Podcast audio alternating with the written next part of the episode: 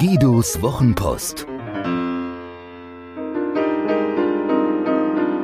Seine besten Gedanken zu Kommunikation, Inspiration und einem spektakulären Leben.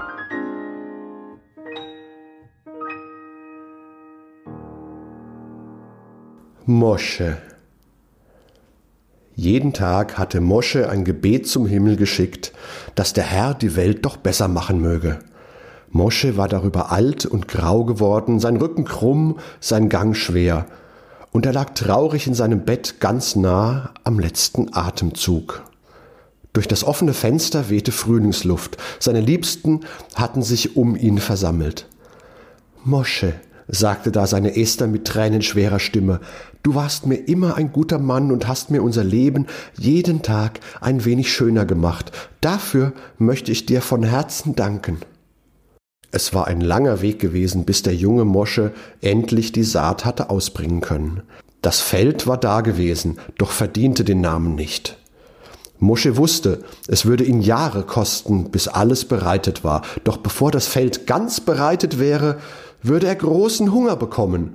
So musste das Feld schon rasch erste Früchte tragen. Und Mosche schaffte es, die ersten zarten Setzlinge zu ziehen. Pflanze um Pflanze eroberte er sich sein Feld. Das kostete ihn manche Schramme, er litt unter der Hitze im Licht und dem scharfen Wind im Schatten. Zufrieden freute er sich auf die Ernte. Eines Tages hatte der kleine Mosche immer zu seinem Vater gesagt, eines Tages möchte ich ein Fischer sein, so wie du, Papa. Der graue Ismael hatte ihn angelächelt, warm wie ein Stein am Sommerabend. Du bist Fischer, mein Mosche, weißt du das denn nicht? Der Fischer Mosche wusste, dass das Feld nie fertig bestellt sein würde, und er wusste, dass jede Hacke, die er in die Erde schlug, jeder Tropfen, der darauf fiel, jeder gute Gedanke die Frucht reicher machen würde, wie ein Gebet am Abend. Was nutzt das schönste Hafenbecken, wenn es versandet und voll Unrat ist? hatte Mosches Vater, der weise Ismael, immer erzählt. Der war Fischer gewesen, auch wenn ihn nie jemand auf einem Boot gesehen hatte. Hör zu, mein Sohn, sprach er zu Mosche, wenn du zu neuen Ufern aufbrichst, packe nur eine kleine Tasche und wähle sorgsam, was dir Ballast sein wird, was dir wirklich nutzt und was dich vom Pfad abbringt.